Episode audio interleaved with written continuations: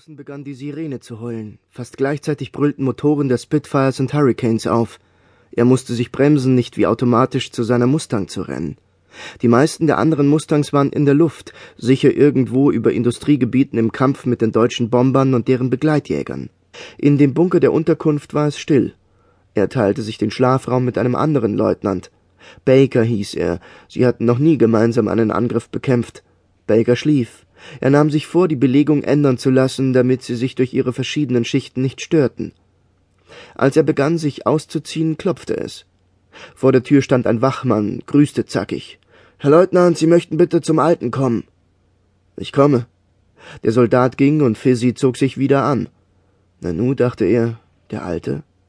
Mal sehen, was der für Bauchschmerzen hat. Captain Harper, der Alte genannt, obwohl er verdammt jung erschien, deutete auf den Stuhl vor seinem Schreibtisch. Fizzy setzte sich, sah seinen Vorgesetzten fragend an. Hatten Sie bisher einen angenehmen Urlaub, Leutnant? Fizzy nickte ein wenig unsicher. Yes, Sir, sagte er und räusperte sich. Können Sie fliegen? Die Frage kam völlig unerwartet, und Fizzy forschte in sich hinein. Ich habe Bier getrunken, Sir. Der Alte wischte diese Antwort mit einer ungeduldigen Handbewegung weg. Können Sie fliegen, habe ich gefragt. Yes, Sir. Der Captain nickte, als habe er das nicht anders erwartet.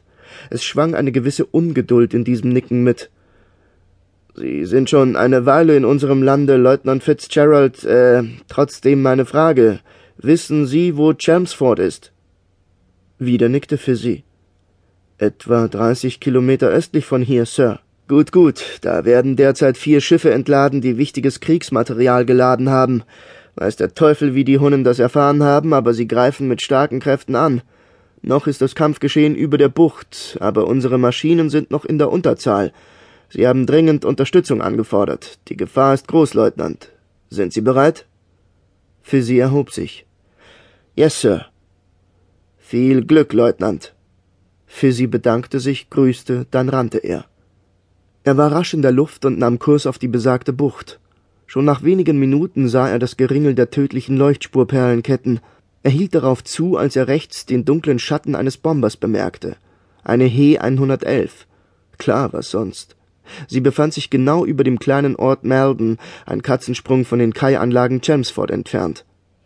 Klug eingefädelt, denn so war sie den Abfangjägern entgangen, sie musste vorher einen Scheinkurs aufs Inland genommen haben.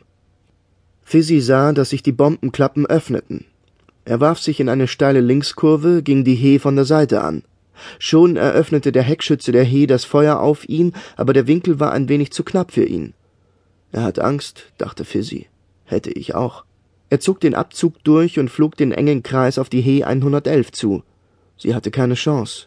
Seine glühende Kette fraß sich seitlich vorn in den Bomber. Sofort stellte sich die He auf den Kopf, raste dem Boden entgegen.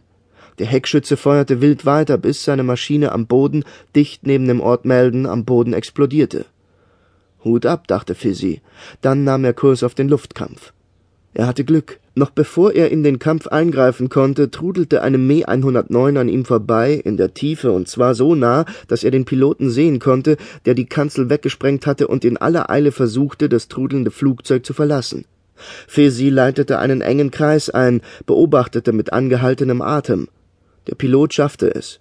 Kurz vor dem Moment, nachdem es für alle Bemühungen zu spät gewesen wäre, öffnete sich der Schirm und Fizzy atmete auf. Komisch, dachte er, das ist doch ein Hunne. Aber ein Pilot. Das war es wohl. Dann sauste eine Mee auf ihn zu und er hatte andere Sorgen. Konnte es sein, dass die Deutschen jetzt auch Frischlinge in den Kampf warfen? Piloten ohne wirkliche Kampferfahrung? Der gegnerische Pilot hatte möglicherweise noch nicht die Wichtigkeit des engen Kreises erlebt. Gehört sicher, aber schon durchlebt? Fizzy zog seine Mustang so eng, dass sie ganz leicht zu schütteln begann. Aber er kannte seine Maschine. Schon hatte er das Heck der Mee im Visier. Ein kurzer Feuerstoß, Treffer, hinten. Die Mee versuchte sich durch einen Sturzflug zu retten, doch den Versuch machte das unbrauchbare Ruder unmöglich. Der Hunde zog die Maschine wieder höher, und Fizzy sah, dass der Pilot die Kanzel wegblies. Er würde aussteigen. Genug gesehen. Eine Perlenkette vor seiner Kanzel, von oben nach unten. Er drückte die Mustang in den Sturzflug, fing sie, leitete einen Looping ein, den er nach der Hälfte abbrach und die Maschine wieder in die Bauchlage brachte